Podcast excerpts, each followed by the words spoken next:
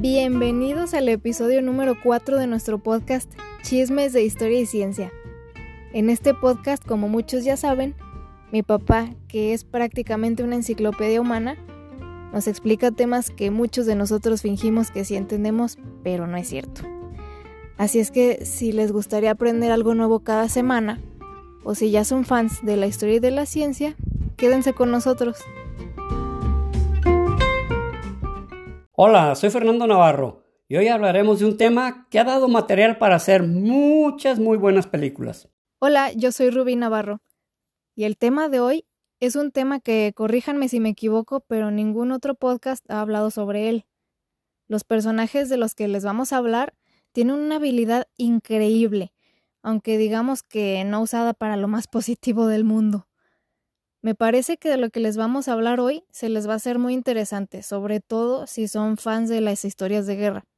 Y aunque no lo sean, lo que se va a hablar hoy sé que al menos les va a dar un tema de conversación.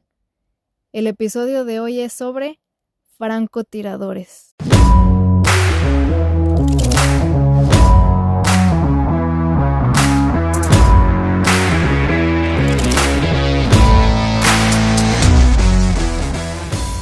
El origen de la palabra francotirador no es una traducción de sniper. Sniper, sniper ya es la palabra en, inglés.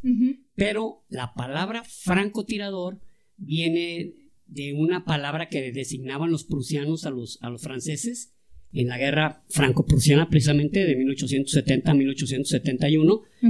Y ellos, ellos les decían los francotiradores, porque eran precisamente los, los, franceses los que inventaron, por llamarlo de una manera, hacer disparos a soldados específicos o a soldados clave o a eh, los jefes de los pelotones o de los grupos o de las, de las compañías. Entonces de ahí, de ahí se derivó la palabra francotirador. De hecho, como, como digamos, como un dato insertado, un francotirador en la guerra, bueno, en la batalla de Trafalgar, que fue una batalla marítima ah, entre franceses y, e ingleses, eh, donde fue el gran triunfador fue Inglaterra, comandado por el almirante Horacio Nelson. ¿Se recuerda su tumba, no? Que la vimos en, Inglaterra, en, Londres. Ah, pues Horacio Nelson lo abatió un francotirador. O sea, fue de las primeras víctimas de los francotiradores. Órale. Eh, este francotirador estaba sobre una cofa. La cofa es como la canastilla donde estaba el observador, que viene, venían los barcos de vela. Ah, ok. Y también se llama carajo, tiene un nombrecito así medio grueso, pero la cofa o carajo, ahí estaba parado, pum, le disparó y se les. Pues se, se, amargó la victoria, porque en realidad fue una victoria muy contundente de Inglaterra, pero pues a costa de su almirante. Y aquí cabe una, algo curioso. ¿Sabes cómo se llevaron el cadáver de Horacio Nelson hasta Londres? No. En un barril con whisky. Para que no se echara a perder, sí, sí. O sea, él adentro del whisky. Él adentro del whisky para que no se, oh. para que no se pudriera, vamos, para que no, su cuerpo no se corrompiera. Por eso llegó hasta, hasta Londres. No mames, por fin decidí cómo quiero que me entierren. ¿De verdad? Ahora, el primer francotirador en forma en América, o que se le designó como, como sniper, ah, pero primero quiero decir de dónde viene la palabra sniper. La palabra sniper en, en, la Gran Bretaña, específicamente en Inglaterra y Escocia, hay un ave que se llama snipe, que es un ave muy escurridiza, vuela bajo y, se escurre, eh, da, da, muchos giros bruscos, sube, baja, giros a la izquierda, derecha, así, es una ave muy escurridiza. Entonces, quien realmente tenía la capacidad de atraparla o inclusive de dispararle y darle, pues era un sniper, era un especialista, era un ah, especialista en, estas aves que se llamaban snipes. Ah, ok, era, como el, cazador de snipes o algo así. Exactamente, era, era como el experto en snipes, eh, porque podía atraparlas nada más, a lo mejor las atrapaba o a lo mejor las mataba. Entonces, de ahí que las palabras no, no tengan que ver ni, nada, ninguna con la otra. Francotirador no tiene que ver con sniper y sniper no tiene que ver nada con francotirador. Ah, ok. En, en 1777, precisamente en, el, en, la llamada Guerra de Independencia de los Estados Unidos, uno, uno de los eh, oficiales le da a uno de los soldados que era muy, tenía muy buena puntería, se llamaba John Murphy, le da la misión de matar al general de la brigada de, eh, inglesa. Se llamaba Simon Fraser, pero bueno, no importa. Traía un rifle que se llamaba rifles tipo Kentucky. Y a 150 metros de Dios, o sea, fue una proeza para ese tiempo, pues 1777, en 150 metros. Entonces esto hizo que pues, se desmoralizaran las, los ingleses y se retiraran de la batalla, o sea, así literal. Entonces, de ahí se verificó la gran importancia de los francotiradores, ¿no? De que fueran gente encargada de eliminar, de eliminar blancos relevantes.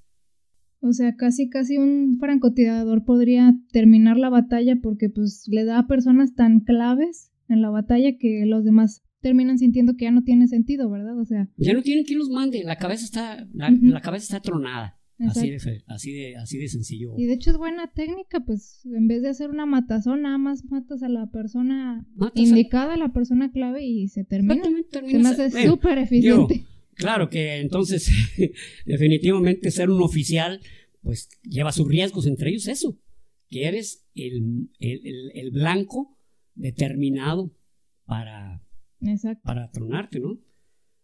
Eh, conforme fueron conforme fueron desarrollándose las guerras, porque finalmente las guerras no podemos negar que, han sido motivo de progreso tecnológico, en la guerra de Crimea, que fue una guerra entre aliados, este, específicamente el, eh, Inglaterra y el Imperio Otomano, así como Francia, se aliaron contra los rusos. Esto fue para, para que Crimea este, no pasara a manos de los rusos. O sea, fue una guerra hipocritona, ¿ah? porque realmente el imperio otomano eran sus enemigos. Bueno, pues en esa, en esa guerra los ingleses empezaron a implementar miras telescópicas. Ah, ok. Entonces antes no, no las usaban. No, no, no, no. Antes era eh, el, la ranura o granilla que va al, frente del, del, cañón del rifle. A través de esa, de esa ranura, de ese hueco, era lo que, es lo que te sirve para, para apuntar, para, para dirigir el disparo. Que luego hablaremos de un, francotirador ah, de, ese tipo, ¿no? Voy a hablar algo de las características de, los francotiradores. Los francotiradores no existían en su forma como te, como te comentaba, sino hasta que vino un individuo, un, general británico que se llamaba Hester Pritchard, este Preacher empezó a ver la importancia, porque en la Primera Guerra Mundial fue una guerra, eh, fue una guerra de frentes sostenidos, eran guerras de trincheras, ¿no? Eran guerras de tronar al enemigo que está por allá a la distancia y los otros a tronarte a ti que estabas a la distancia. Cada salida de los soldados, cada salida de las trincheras, hasta avanzar en campo, en tierra de nadie, lo que se llamaba tierra de nadie, ah, sí. era una cantidad enorme, miles de muertos, porque y avanzabas unos cuantos metros y te regresabas a la trinchera, o sea, era un frente que no se, no se movía. Entonces Hester Preacher empezó a profesionalizar pues a los francotiradores. Y entonces los ingleses empezaron a hacer ese tipo de maniobras, ¿no? De dispar, paz y paz. Pero como todo, o sea, en la guerra, si, si ese día te estaban disparando, al otro día tenías que pensar cómo hacer para que no te mataran de esa manera. Entonces, los alemanes empezaron a crear maniquís, cabezas de, cabezas de papel maché, para que les dispararan, para saber que había un francotirador por ahí. Entonces, a veces ah, los mismos disparos, no, había ocasiones que hasta se jugueteaban con ello, le ponían algunos tubos quirúrgicos y fumaban para que se viera que la cabeza estaba fumando. ¿Tú crees que un francotirador se le iba a creer que un tipo iba a salir tan tranquilo a fumar fuera de la trinchera? pues verdaderamente es inocente, pero lo que, lo que ellos trataban era darle la mayor eh, realidad, ¿no? Que aparentara, el mayor realismo, perdón, sí, tiene razón, el mayor realismo. Entonces, eh, curiosamente en la Primera Guerra Mundial, y digo curiosamente porque no fue su objetivo, sino que nació el, soldado más condecorado de, Canadá eh, es un indio que se llama Francis Pechamawau. Francis Pechamawau tuvo 365 muertos, 365 385. Él mató solo casi a 400, 400 soldados enemigos. O sea, entre la Gran Bretaña, eh, Francia e Inglaterra y Canadá perdón, y Australia, entre los cuatro países, no juntaron el número de bajas que este, que este indio provocó. Ah, no. Era un indio, era un indio ¿eh? de, la, de, la, de una reserva que se llamaba Shamawana, Ujú. que, es- que está en Canadá. Y Francis P. Chamagau no solamente fue condecorado por las muertes, sino porque era un soldado mu- multitask. Era, el, el tipo le pedían lo que fuera. Casi que, ve, tráete los cigarros, ve, tráete los cerillos. Y, y era un tipo valientísimo. En la, en la segunda ba- batalla de Ypres, eh, los aliados tuvieron una derrota y él fue herido. Fue herido eh, en las piernas y a los dos, tres días él estaba ya incorporado otra vez a las trincheras. O sea, era un tipo, vamos, que decía, ay, pues ya me dispararon, este, cuídenme, Ajá. cuídenme tantito. No, Sí, no, no, no se hacía la víctima. no se sea la víctima. Él decía, vámonos a pegarle porque esto, esto todavía no se termina. Y en una ocasión, en un, eh, sitiaron a su grupo de soldados al que, a la que él pertenecía y tuvo la capacidad de salirse de las trincheras, ir hacia otro punto retirado y traer municiones. O sea, el tipo era tremendamente audaz y hacía uno de los, de los mm, digamos, algunos de los papeles o desempeñaba una de las funciones que nadie quería, hacerla de mensajero. Un mensajero en la Primera Guerra Mundial entre las trincheras era casi una sentencia, Sí, sí, sí. porque había que impedir que la información llegara de un punto a otro. Entonces, o ibas entre las trincheras porque era una información corta, o tenías que salir de ella porque era un una información que tenías que ir hacia otro punto. Sí, de hecho eso me recuerda a una película reciente, este... A la de 1917, Ándale, que literal es la película sobre un chavo que le tienen un le dan un mensaje que tiene que llevar a otro pues que Otro general punto. o otro. a, esa- a esa- a otro oficial. Así es, y pues es toda su travesía y nombre es un pedo. Sí, exactamente. Ah, pues e- ese, ese era un- una, una, digamos, un- una tarea, pues que, y, y que estás Francis solo y solo, y, y eres tiene que llegar el mensaje. Y Francis Pechamawau eh, hizo quién sabe cuántos, mano. O sea, ya después él, cuando termina la Primera Guerra Mundial, fue condecoradísimo y fue, fue declarado héroe. Pero, y luego después él se dedicó a la política. Él quiso hacerse activista porque quiso que su, que su pueblo ganara algunas, algunas este, derechos. No fue así. De hecho, hasta hace, hace recientemente, en el 2004, salió un, un libro dedicado a él que se, que se llama así Francis Pechamawau, un gran guerrero, un héroe desconocido y un héroe no reconocido. Conforme las guerras o los conflictos se fueron desarrollando, se fue desarrollando también lo que era el cuerpo de francotiradores o sniper. Y se, se determinó que los francotiradores tenían dos misiones. Una, acabar con el enemigo, digamos, con el, con el oficial de- del pelotón, de la compañía, de la brigada, del ejército, que fuera más importante. O sea, provocar la desmoralización de la- del grupo que, al que estaban atacando, del enemigo. Y la otra, proteger a un pelotón. Entonces, el, el pelotón más o menos son unas 10 gentes, 10, 12 gentes, y Ah, los ya. dirige un sargento. Pero no siempre había un, no siempre hay un francotirador listo, porque los francotiradores son, son tiradores de élite. Entonces, ¿qué hay? Hay unos que se les llaman tiradores designados. O sea, el mejor tirador del grupo va a proteger al pelotón.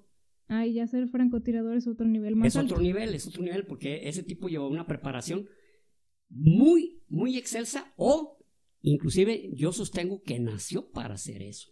Ah, ya. Es como un futbolista, ¿no? Si, nos- si yo me pongo a entrenar 12 veces, 12 horas al día, eh, aún con 18 años, y lo hago durante los 7 días de la semana, no significa que voy a llegar a ser un jugador talentoso, goleador o, o destacado. Lo más probable es que agarre muy buena condición física, pero lo- el talento, el don, se trae. Es algo diferente. Eso puede ser genético o puede ser porque lo desarrollaste, ¿no? Eh, ahorita pues ya ves- vemos muchos jugadores que son hijos de jugadores y pues traen la genética ya, eh, la información genética de eso. Para mí es lo mismo, mira. Este, eh, bueno, eso, eso, eso que te mencioné ahorita de, de matar a un, a un oficial, a un oficial que fuera el responsable de ese grupo de soldados, hay una frase en la escuela de Pendleton de francotiradores, en esta escuela de Pendleton en Estados Unidos, la frase dice, mata a un hombre y aterroriza a mil. Órale. Entonces, la frase te dice sencillamente lo que, de qué se trata, ¿no? Literal, ¿cuál es la misión? ¿Cuál es la misión? O sea, mata al más importante y los otros se van a, se van a ir a su casa o, van, a, o van a perder el ánimo de pelear. Sí. Entonces, mira, voy a nombrar algunas características eh, o, cosas curiosas de las que tienen, deben tener los francotiradores. El francotirador, fíjate, esto es muy importante, reduce sus latidos del corazón hasta 40 latidos por minuto. El corazón late de 40 a 200 latidos por segundo. Lo normal son 70, 70, 75. Entonces, más importante que el pulso es la capacidad del francotirador de, de, que su corazón lata con menor fuerza. En un intervalo de latidos es cuando dispara. Ah, sí. Así es. Entonces, no es tanto, mira, este cuate qué pulso tiene. No significa que vaya a ser buen francotirador. Porque otra de las características es que el francotirador puede permanecer en un estado, en el mismo sitio, eh, se llama decúbito, la, la posición en la que se encuentra, y, y, está como tipo lagartija y puede durar hasta días. Ahí se hace pipí, ahí se hace del otro, no toma agua, y, y, es más, el traje que usan ellos, el traje que usan ellos, que es un traje que se llaman trajes Gilly, los trajes Gilly, el vocablo es de origen escocés. Para que te des una idea, no nomás es que se lo proporcionan, ellos lo fabrican. Y tan es así que, por ejemplo, hay veces que, con una malla la arrastran, la ensucian, la enlodan con el objeto de, de camuflajearse con el entorno. Y no solo eso, sino que con el tiempo le crecen hasta plantitas al traje. ¿En serio? Y es parte del camuflaje, así es. Ah, qué cura.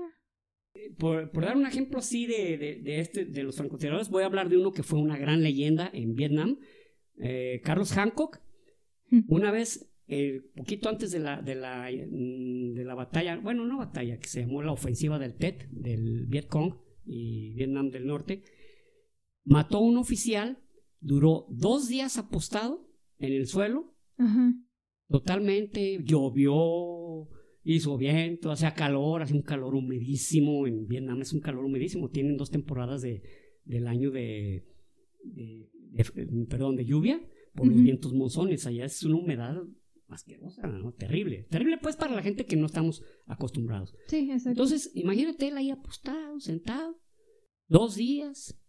Para que, o sea... Para agarrar el momento justo al, al, al oficial, se lo despacha. Obviamente se lo despacha, corredero de soldados a buscarlo, y él no tuvo ni que moverse no tuvo ni que correr por su vida. Estaba ya tan, estaba entre el fango, entre, entre el pasto, entre cantidad de cosas que ni siquiera, pues, ¿quién lo detectaba? O sea, ya, ya, estaba ni se movió, era parte, sumidísimo ahí en la tierra era parte del paisaje el cuate. wow. Literalmente, ¿no?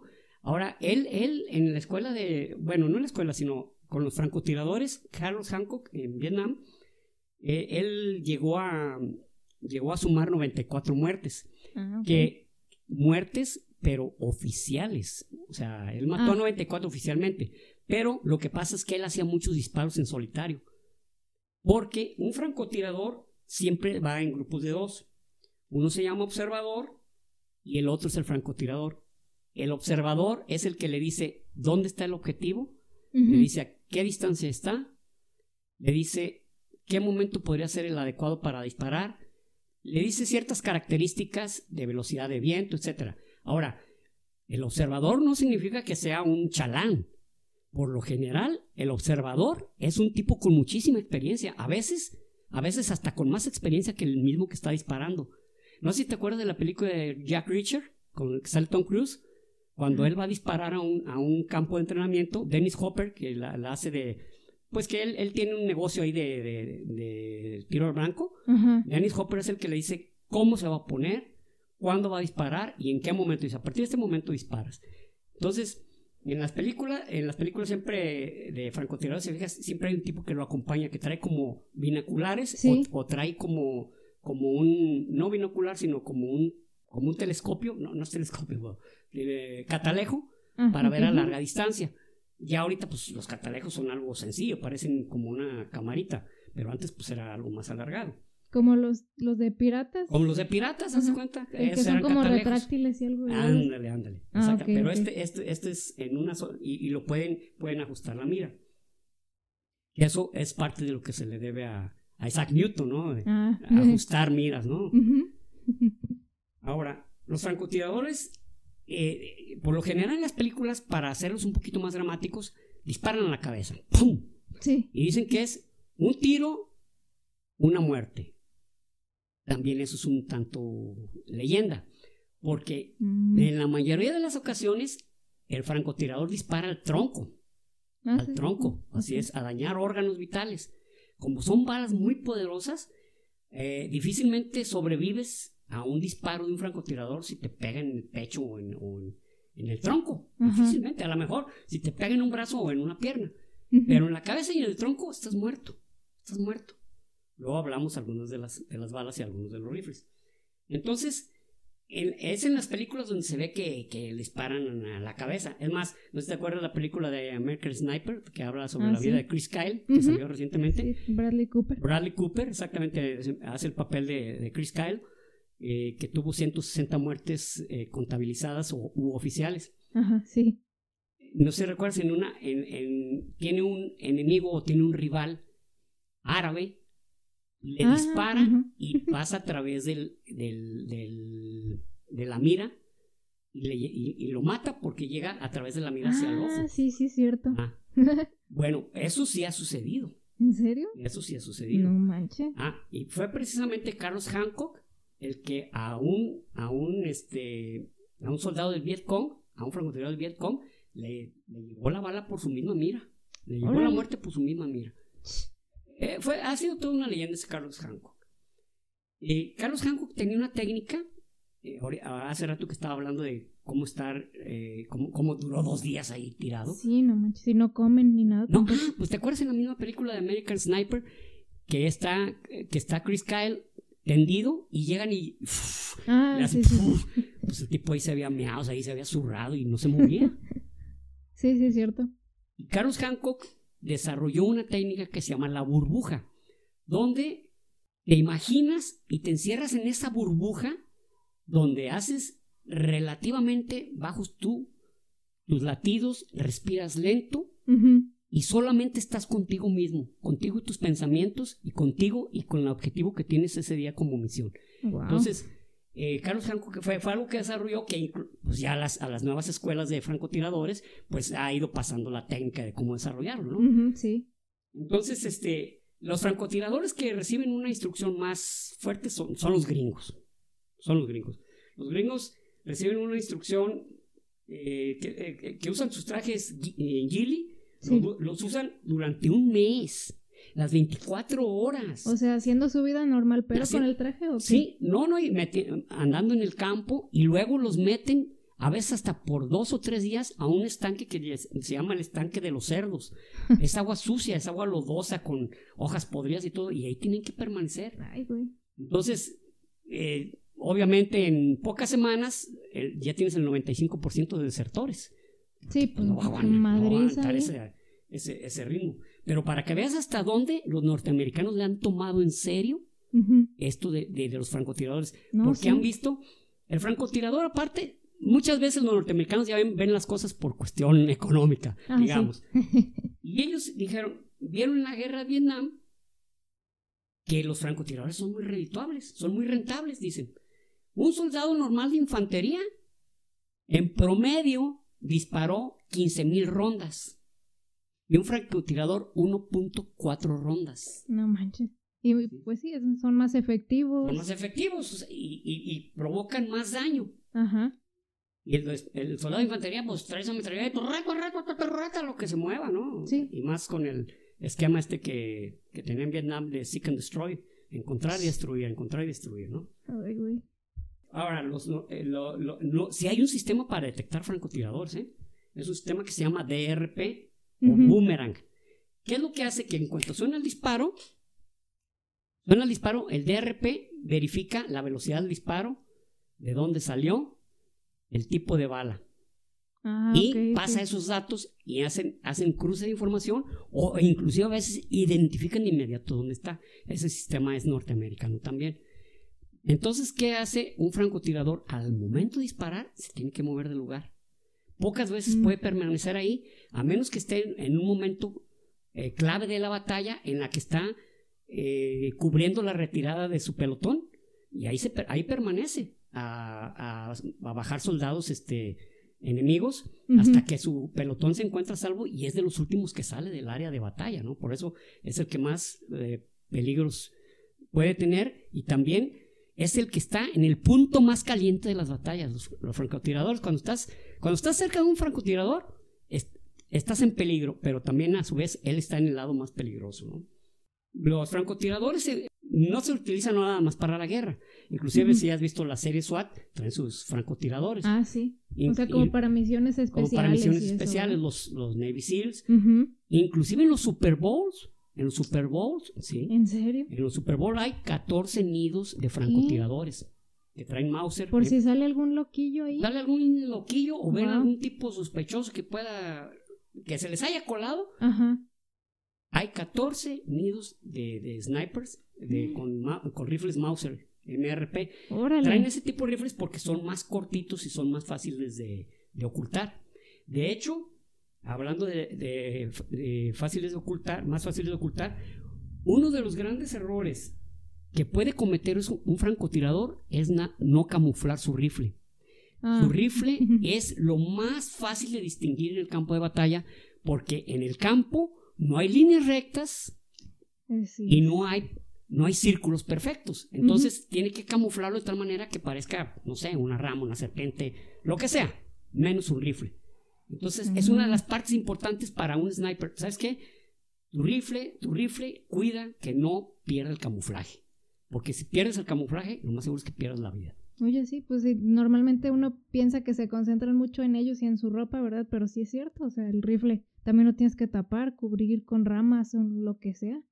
No sé si te acuerdas de la película Soldado Desconocido, que participa este Jake Gyllenhaal, Ah, Jake ok. Gyllenhaal y este Jamie Foxx. Ujú. donde están como en una clase y él está diciendo, parece como una oración, yo sin mi rifle, yo sin mi rifle, no soy nadie, no soy nadie. Mi rifle sin mí, mi rifle sin mí, no es nada, no es nada.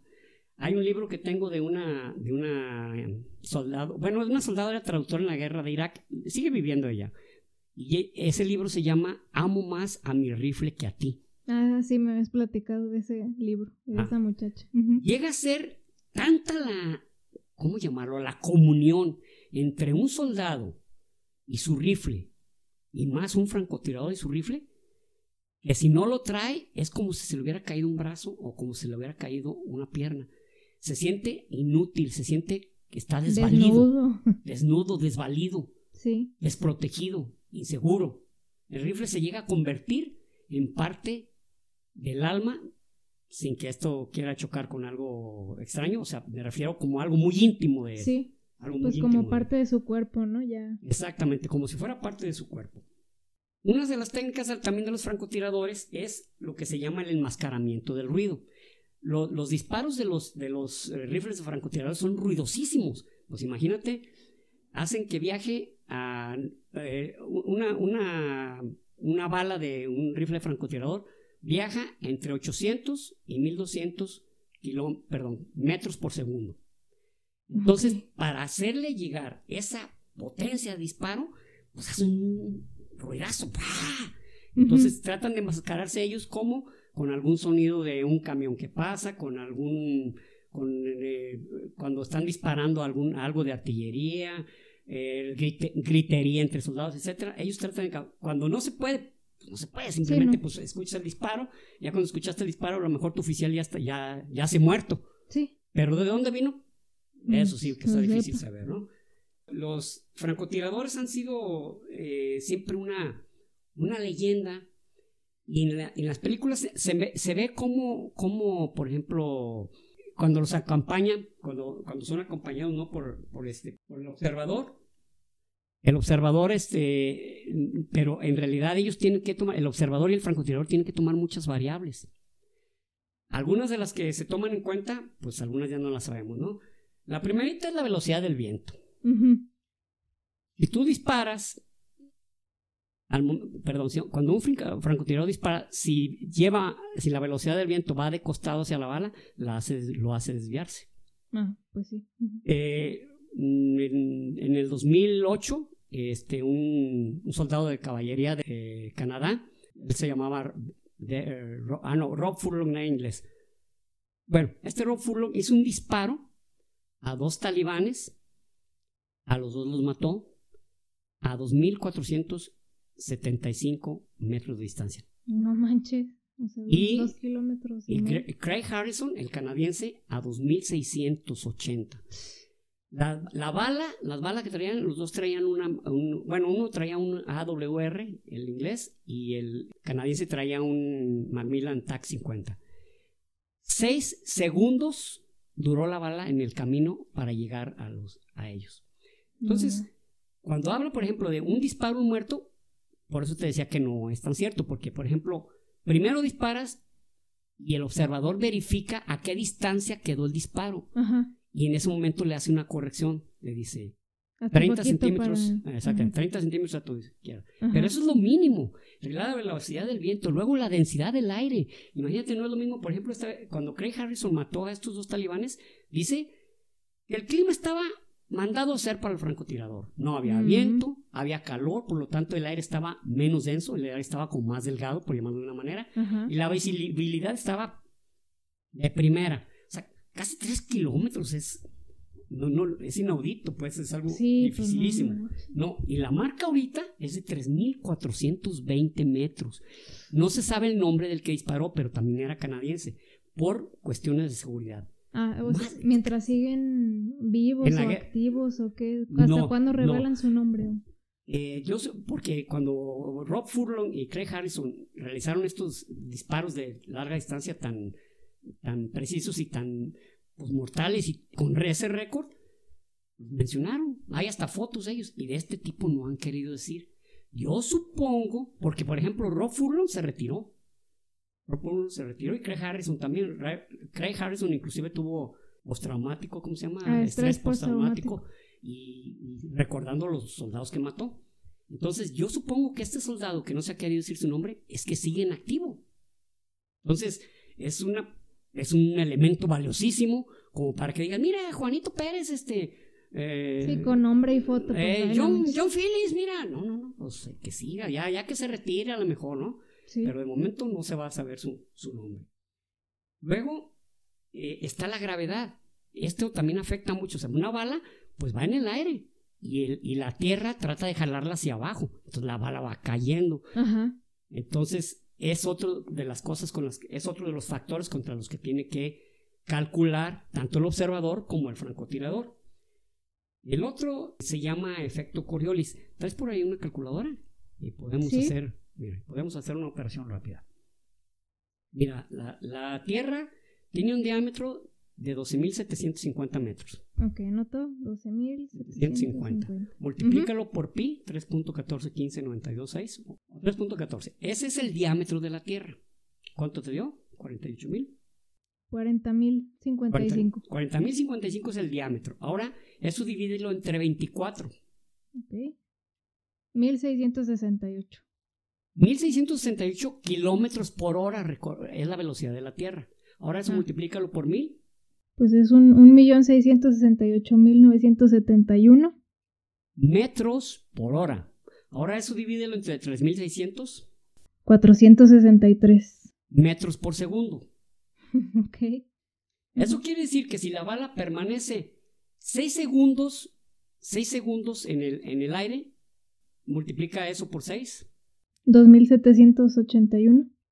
O sea, esa puede ser la desviación que puede tener la bala por el efecto Coriolis. El efecto Coriolis es el efecto de la rotación de la Tierra. Entonces, estás disparando de norte a sur o de sur a norte. ¿Qué es lo que pasa? Que tienes que calcular también que la fuerza de Coriolis no, te, no vaya a mover tu blanco mientras tú disparas. No manches. Y luego está un montón de cosas, de, de factores a considerar. Claro. Ahora el cambio de densidad por la altitud, o sea, el cambio de densidad es que el aire esté más espeso o menos espeso. Imagínate, por ejemplo, en Vietnam era un, viento espesísimo, con muchísima humedad. Ahora en Afganistán, pues es desértico, es, es una densidad muy, muy baja, ¿no? Entonces, ahora hay otro efecto que se llama efecto Eötvös, pero que es muy difícil para explicarlo. Pero ese, ese un, un húngaro que se llamaba Landor, Landor Eötvös, fue el que lo descubrió, ah, pero igual no es un factor tan determinante, pero sí hay que tomarlo en cuenta, sobre todo en tiros de mucha distancia, de larga distancia. Ah, ya, ok. Vamos a conversar un poco sobre los francotiradores más famosos que ha habido. Ya mencionamos uno, ¿no? Bueno, dos, ¿no? Pero realmente cuando se empezó a ver la importancia, bueno, la importancia se había visto, pero más bien cuando se empezó a ver la capacidad o la necesidad de, la, de, que hubiera francotiradores en el campo de batalla fue ya en la Segunda Guerra Mundial. Porque había que cubrir retiradas, había que defender pelotones, y fue precisamente en la Segunda Guerra Mundial cuando se, bueno, se generaron el mayor número de, francotiradores muy famosos, sobre todo muchos soviéticos o, rusos, conocimos ahorita, ¿no? Pero antes eran soviéticos. Eh, uno de ellos se, llamaba, se llamaba Iván Sidorenko, Iván Sidorenko fue alumno de Vasily Zaitsev. ¿Te acuerdas de Vasily Zaitsev? ¿Te acuerdas de la película El enemigo al acecho? El enemigo a las puertas. Eh, Vasily Zaitsev lo interpretó este Jude Law. Ay, no recuerdo. Bueno, en, esa película también sale sale esta Rachel Weisz, Rachel Weisz, la que salió en La momia. Bueno, pues Jude Law eh, hizo el papel de, de Vasily Zaitsev. Vasily Zaitsev mató a 200, casi 250 eh, soldados alemanes. Sin embargo, no fue el que más, más mató. ¿eh? Pero ¿qué, ¿cuál fue la importancia de Zaitsev? La propaganda comunista. Como en ah. ese momento había sufrido muchos descalabros, la Unión Soviética necesitaban de historias heroicas de héroes que para, levantar, los los ánimos. Y Vasily, de, su abuelo de, de, chico, le había regalado una escopeta, entonces tenía muy buena puntería y se llegó a tronar a 200, 200 casi 250 alemanes. Eh, sin embargo, en la misma, en, el sitio, eso fue en, la, en el sitio de Stalingrado.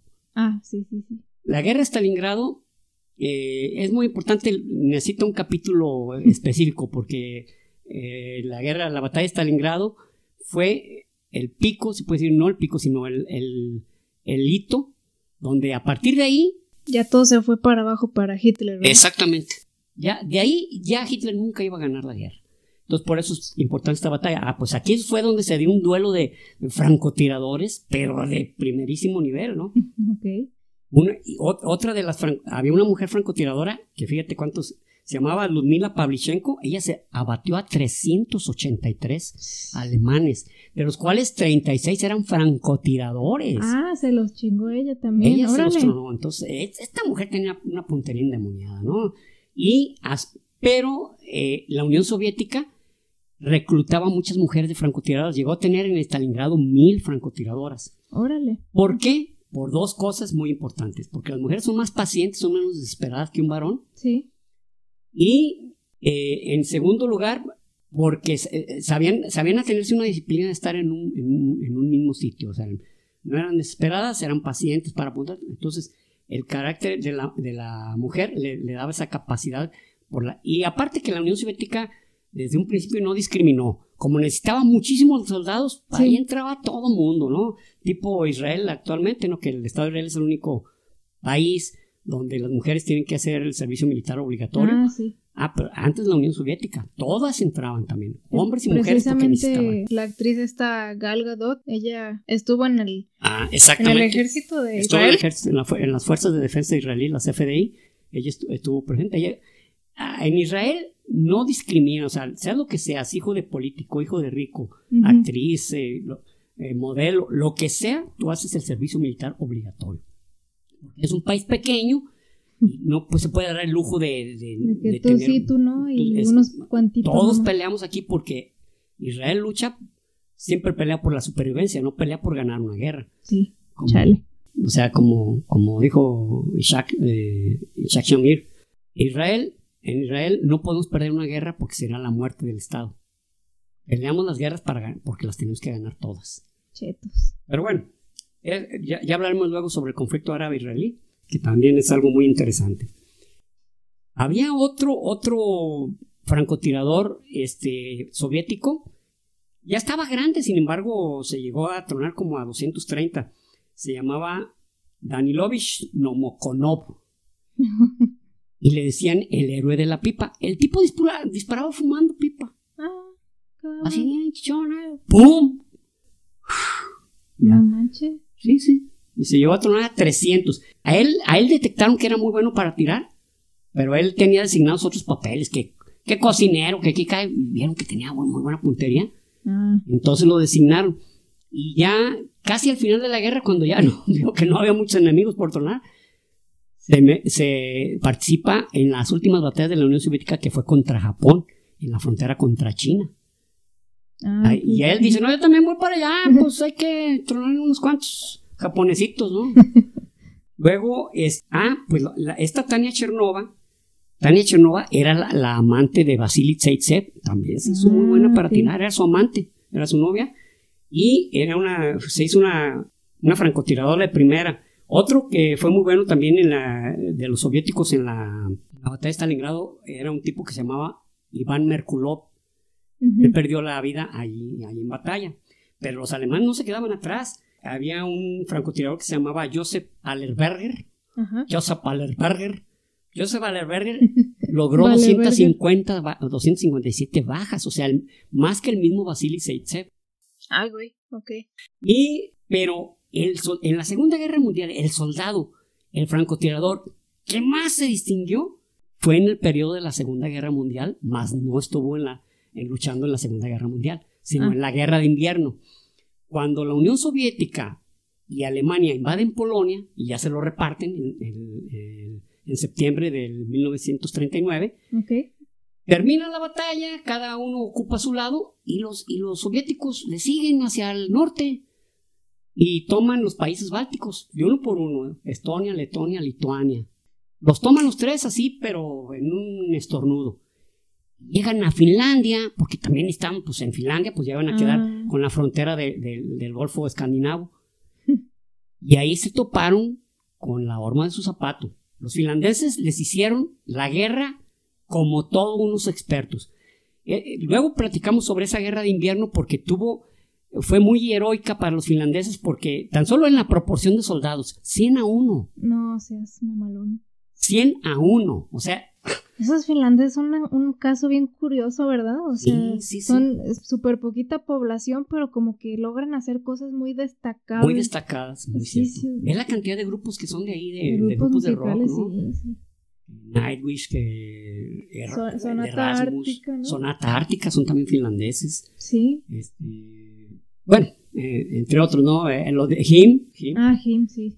El, caso es que, eh, como dices tú, los finlandeses cuando hacen algo lo hacen de, forma destacada. Sí. Y bueno, pues resulta que se inicia la guerra de invierno y los finlandeses le hacían la guerra a los soviéticos.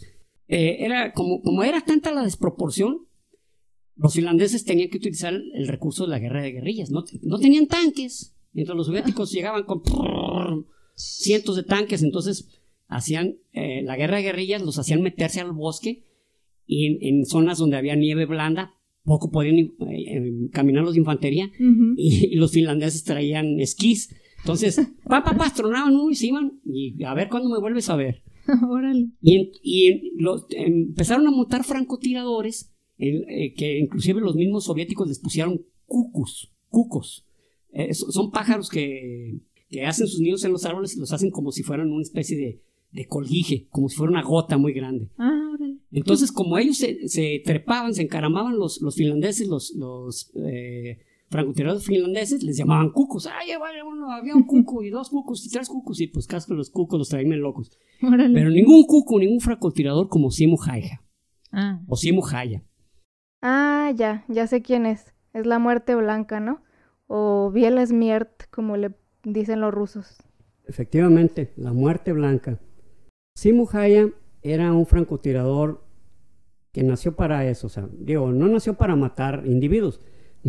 Lo que me refiero es que tenía un don, una gran capacidad, una gran puntería, una gran sensibilidad. En su, en su pueblo había como un, eh, en los pueblos de en Finlandia había como una especie de guardias, por así decirlo, y él en los concursos de, tiro lograba disparos que, por ejemplo, eh, entraban en la, en la misma primer disparo, lograba que penetraran otros seis disparos, o sea, era un tipo prodigioso. era un tipo prodigiosísimo. Era cosa seria. Era cosa seria. Entonces, este, ya a en el momento de la guerra de invierno, pues a él le llaman, ¿sabes qué? Pues vas a dedicarte a, pues ahora, a cazar rusos o soviéticos, ¿no? Y, y el tipo era, pues la tomó bien en serio, o sea, no, era, un tipo serio, o sea, no era ni, ni como, no era presumido, no era ni... Vivía en una granja o algo así, ¿verdad? Era, granjero, era granjero y, y era chaparrito, medía unos 52 y luego tenía unos ojitos así. Más eh, chiquito que Bob Esponja, no, que mide unos 59. Que traía, un botón de, de camisa color negro en los en los ojos, ¿no? O sea, una cosa así. Y luego tiene una cara de bonachón, o tenía, porque él murió ya casi de 100 años, ¿eh? Órale, y, no en batalla ni nada. No, no, no, no, él murió tranquilo en su granja, este, siguiendo, haciendo trabajos de, de, cuidado de, ganado, de, mm. renos, ¿verdad? a toda madre. Eh, murió tranquilo, eh, inclusive le, ahorita por lo que les voy a preguntarle, digo, por lo que les voy a comentarle, me preguntaron, oye, pero todo eso que hiciste, ¿qué, piensas al respecto? O sea, tu vida que... No, no, pues hice lo que me encargaron. O sea, no, tipo no, no mostraba así que, ay, que... Eh, Sin remordimiento ni nada. Pues sí, o sea, decía, pues hice lo que tenía que hacer por mi patria, ¿no? O sea, de eso me encargaron eso. Pues sí. O sea, y vamos a ver que, o sea, que verdaderamente fue, fue prodigioso. Simo Haya, en 105 días que duró la guerra, abatió más de 500 soviéticos. más de 500. Y hay un registro que habla de 700, o sea, es el único que he visto que habla de 700, pero dice que no es un registro oficial, porque como, como hemos comentado, un francotirador tiene a su lado un observador ah, y él, y él pues, eh, por la premura de la guerra, digamos porque todos tenían que participar, pues él no podía darse el lujo de tener pues un observador todo el tiempo. ah, Y aparte él tenía su técnica, él, a él estorbaba un observador, él tenía que estar él solo. Ah, ya. Y él utilizaba... él, era muy particular, ¿verdad? Su eh, manera de hacer las cosas. Su manera de hacer las cosas porque decía, lo primerito que tengo que hacer es disparar y que no sepan de dónde provino el disparo. Entonces, ¿qué hacía el tipo? El tipo, primero que todo, estaba totalmente de blanco y usaba una especie de... En ese tiempo no había pasamontañas de, de eh, bueno, como los que él usaba, que, que se veían apenas los ojos. así si, ves una foto donde está él apostado disparando, pues es una foto, digo, es una máscara que compite en terror con la misma de Jason Borges el de Viernes 13 o... Qué miedo, o sea, literal es como una media y con dos hoyitos ahí en los ojos se llama. Es como una media, como una media tejida, y con dos hoyitos ahí y, apostado, o sea, sí se ve, sí se ve grotesco, ¿no? Ahí sí compite a Freddy Krueger yo creo que sí le, sí le tendría miedo. Entonces el tipo iba a hacer un disparo y primero que todo apoyaba el rifle y el lugar donde lo apoyaba él compactaba la nieve para que la nieve al momento del disparo no levantara polvo. Ah, ok. Entonces, también lo que hacía es que la misma nieve, él se, se ponía bocados de nieve para que no provocara emisiones de, de o de dióxido de carbono que se viera el vapor a lo lejos. o sea, el tipo se Pero lo que verdaderamente era asombroso era que no usaba mira telescópica. Nunca quiso mira telescópica. O sea, él disparaba a través de la ranura del, cañón del rifle porque decía que la mira telescópica en cualquier momento podía reflejar el sol y, e iban a saber dónde estaba. Sí, no, ese, ese vato nació para eso, o sea, Sí, sí, o sea, se, oye así, oye, pero mató más de 500 gentes. Pues sí, pero, o sea, el tipo nació por, para tener una puntería prodigiosa y en ese momento pues, lo necesitaban. Sí. Su país lo necesitaba y el tipo se encargó, lo hizo de manera... Sí, pues no, no es algo, pues una virtud no es, pero sí, o sea, pues es una habilidad y aunque digas, bueno, no lo está usando en algo muy positivo, pues es lo que tenían que hacer y en ese tiempo esas eran las circunstancias y pues ni hablar, o sea. Y, tan así es que él terminó la guerra y, se fue a su granja. Bien, Agustín. Sí, eh, claro, no tan Agustín porque precisamente este, una, una bala expansiva le, deformó el rostro, le voló casi la mitad del rostro y él estuvo inconsciente este, algunas semanas. Y precisamente cuando se firma el armisticio entre Rusia y, Finlandia, él despierta, pero él ya con los años quedó como, haz de cuenta como cuando te da una paraplegia que te queda como un, labio caído, así, así quedó él, pero y, y, fue una bala que los soviéticos dicen que a él le dispararon, pero la realidad es que fue al azar, o sea, fue un, momento ah, donde se generó una escaramuza y pues a él le tocó bolita negra, ¿no? Le explotó una, una bala expansiva. Órale, o sea que ni siquiera intentando darle a él le dieron, o sea, fue no, no, de, hecho, suerte. De hecho, cuando mandaban, mandaban francotiradores a cazarlo, pues los francotiradores se, se persinaban, ¿no? O sea, decían, no, pues ya... ya, ya, ya, adiós, mi vida, ¿no? Mi vida ya no vale nada, o sea, sabían que no lo no daban, pues la muerte blanca, o sea, ya, ya tenía su apodo, tenía, tenían recompensas, más, ya les valía la recompensa ya decían, miren, ya, por favor, chíngenselo, por favor. Nos va a matar a todos este, este canalla, ¿no? y, y, él, digo, eh, se, retiró a su vida este, civil y como Finlandia no continuó en la guerra como la Unión Soviética, pues él se fue tranquilamente a, y, y, murió en el 2002 de 97 años. O sea, el tipo Órale. Fue, muy, fue muy longevo, ¿no? Y todo un ícono, un héroe de, de guerra reconocido, pero humilde. O sea, no eh, como que hasta le avergonzaba que le hicieran, que le hicieran este algún tipo de ceremonia, ¿no? Y decimos, ay, héroe nacional. Ah, ya. Ay, no, ya. así, déjenme solito. déjenme irme a mi granja, ya tengo mucho trabajo por allá. Muy bien, y, pues este pues fue el más, el más prodigioso de, de, todos los francotiradores. No hay otro que haya logrado siquiera acercarse, ¿verdad? Sí, es mi favorito, definitivamente. ¿no? Y, y, ¿sabes qué? Causa simpatía su cara, o sea, lo ves chaparrito y cara, cara tan, tan de, buena gente. Ah. De veras este cabrón era un demonio en, el campo de batalla. te dan ganas de abrazarlo. Ándale, te dan ganas. Exactamente. de él no se ha hecho una película así famosa, pero sí hay un grupo sueco que se llama Sabaton, que le tiene un tema escrito, ¿no? Que se llama así, The White Death, la muerte blanca. Ese grupo pues escribe mucho sobre guerra y todo. Ah, pues igual y les dejamos algún link del video para que lo chequen pues, por si les gusta el rock. Está, o sea, ver la traducción, si no se sabe el inglés, ver la traducción, ¿no? Y este, bueno, rifles de francotiradores hay pues, una gran cantidad, ¿no? Eh, podríamos nombrar los 10 más famosos, pero vamos a nombrar dos. Vamos a nombrar dos. ¿no? El Macmillan TAC 50, que usa balas, se llaman 500 BMG, pero, pero este, este es el más famoso porque es muy elegante, pero aparte es con el que se han roto récords de disparo, ¿no? De 2475, ah, 3450.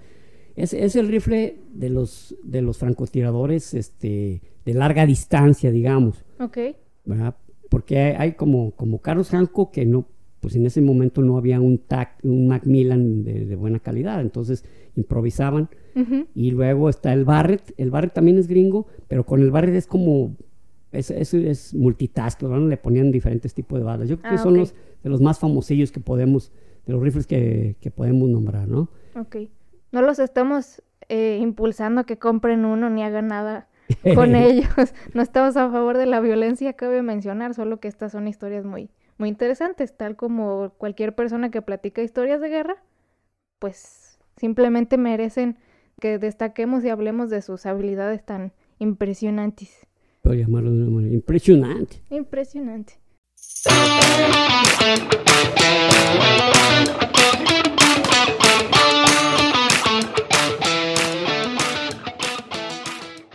Bueno, y ahora les vamos a platicar algunas películas en las que hay francotiradores como protagonistas o que se tratan de la vida de algún francotirador o algo, o que tienen que ver con francotiradores a fin de cuentas. Exacto. yo creo que nombrarlas todas no, no es necesario, pero digamos que, mira, la primera que yo escuché sobre francotirador fue una película que salió en el 78 de tres amigos en la guerra, en la guerra de Vietnam, donde participa Robert De Niro, que Robert De Niro dice que ese es la, la mejor, el mejor papel que ha desempeñado. Y vaya que estamos hablando de un tipo que tiene cantidad tremenda. Estado, yo creo. Luego Christopher Walken, que no es tan famoso, pero en realidad también ha participado en un montón de películas. Y Meryl Streep, Meryl Streep que pues, ah, ella también, que es todas las películas. Que es chile de todos los moles, ¿no? Sí. Pero en esa película se llama francotirador, salió en español como francotirador, pero en inglés se llama The Deer Hunter, algo así como el cazador de venados. En realidad no es sobre francotiradores, pero sí es sobre tres individuos amigos que se van a los mandan a, Vietnam a ah, pelear. Eh, está muy triste la película. Ah, eh, si es alguien que si son alguien que emocionalmente no les afecte, pues el ujero que la vean, pero tiene un final desgarrador. y luego están otras películas donde, bueno, Tom Berenger, Tom Berenger que este, ha hecho como cuatro de francotiradores. Ah, ok. Hubo una que, que hizo, fue exitosa y pues ya le, les gustó para, para varias. Para hacerla de francotirador. Para hacerla de francotirador. Dicho sea de paso, las últimas dos secuelas como que pasaron desapercibidas, ¿no? Sí, como que a veces las dos, las siguientes películas como que ya no, no pueden pues llegar al éxito de la primera, ¿no? o sea, se ven forzadas. hay películas que... Sí, no, no todas. De, pues. de, de, de, algún tema que se convierten en las secuelas. Eh, la primera película que yo vi, una secuela, que fue más exitosa que la primera, fue la de, la de Arma Mortal. Eh, y otra, otra de francotiradores, también Mark Wahlberg, ha hecho dos de francotiradores. Una donde, que se llama The Shooter, precisamente el tirador, donde él, pues es un soldado retirado, es, pero le hablan para una misión, pero en realidad lo que hicieron, lo que trataron de hacer fue involucrarlo. Pero bueno, esa es ciencia ficción. Pero hay otra que se llama El último sobreviviente, reciente esa película, donde, él, donde él hace el papel de un francotirador, pero esa película sí tiene que ver con la vida real es de ah, la vida real. Y luego, pues hay unas que son indirectamente francotiradores, como la, de Jack Richard, que sale este Tom Cruise. sí. Ah, pues eh, en esa película él, él tiene que detectar un francotirador realmente quién había hecho el crimen porque eh, estaba otro francotirador y él lo conocía, era un soldado en Afganistán y él sabía que no tenía la capacidad para esos disparos. Ah, Entonces de ahí que dio con una escuela donde está Dennis Hopper y que efectivamente ahí ha habido practicar. Y, y el, el, francotirador de élite era el que a este chavo, por así decirlo, el que acusaban, era como su observador. Eh, la más famosa ahorita que ha salido pues es la de Bradley Cooper. Ah, sí, American Sniper. American Sniper. Sí. Que, dicho sea de paso, no ha sido el francotirador más mortal que ha habido, pero para los gringos, para los norteamericanos sí ha sido el más efectivo. Pero aparte de eh, eh, Chris Kyle, que, es a quien protagoniza, a Chris Kyle, aparte de, aparte de ser un francotirador de primerísima línea, era un gran líder, era un tipo que, protegía, que, él su misión principal siempre la tenía como que él tenía que estar ahí para proteger a sus compañeros. De ahí que se enlistó tres, cuatro veces, o sea, el tipo pues ya, ya le había Le encantaba la mala vida le, de la encantaba la mala vida, sí. Eh, También me acordé de otra que es media reciente que sale Will Smith, no sé si la viste, se llama Proyecto Géminis.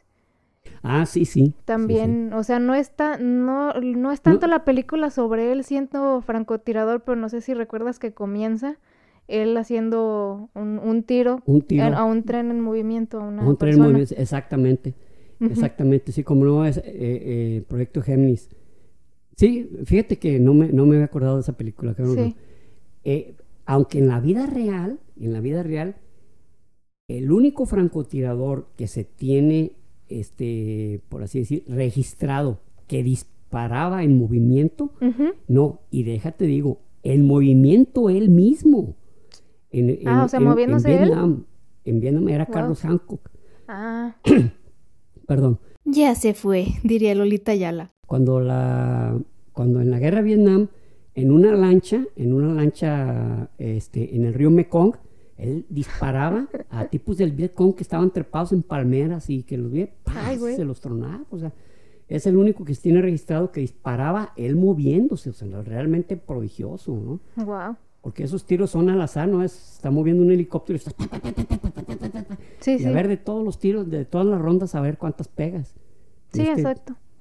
Que ya hemos platicado sobre, sobre Carlos Hanco, ¿no? Que es toda una leyenda.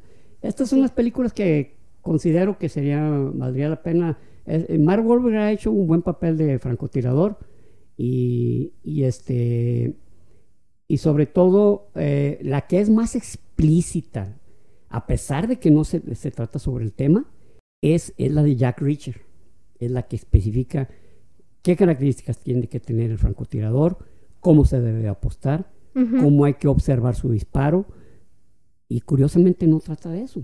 O sea, oh, órale. Ah, pues bueno, si ya con este episodio, si ya les gustaba ese tema o con este episodio se les hizo algo interesante, pues igual busquen esas pelis y como para alimentar un poco más los conocimientos o para entretenerse, también están padres. Exacto. Quiero decirles así rapidísimo antes de que se termine el episodio que sabemos que una, una parte del episodio se escuchó medio culerillo para los que escuchan la cotorriza, basta con decirles que tuvimos un kioña kioña. Para los que no lo escuchen, pues les platico que tuvimos un pequeño problema técnico porque compramos un micrófono nuevo y pues digamos que no, no nos alcanzamos a adaptar bien bien a él. Pero pues nada más que sepan que estamos conscientes que no se escuchó perfecto, se escuchaba pues como un eco, pero parece que encontramos la manera de corregirlo, ¿sale? Disculpen, bueno, ahora sí los dejo terminar el episodio. Muy bien, ese fue nuestro episodio de hoy. Espero que como les comenté al principio hayan aprendido algo nuevo y que se les haya hecho interesante. De nuevo, queremos agradecerles por todo su apoyo, por los mensajes que nos mandan. La verdad que estar en contacto con ustedes nos motiva mucho y nos hace ver que de verdad les está gustando lo que hacemos. La comunidad ha estado creciendo y poco a poco esto se va a poner más chido, gracias a ustedes. Y pues nada, si aún no nos siguen en Facebook, eh, síganos, estamos como Chismes de Historia y Ciencia y también en Instagram, en el mismo nombre. La página de Facebook la tuve que borrar y abrir otra nueva, lo hice eso el domingo pasado por cuestiones técnicas, no los voy a aburrir con eso pero si seguían antes la otra página, pues ya no va a existir, entonces para que sigan la página que está ahorita, ¿sale? Y pues si les late, compartan nuestro podcast con otras personas y sigan atentos porque se vienen cosas muy padres. Y recuerden, prohibido, dejar, de aprender.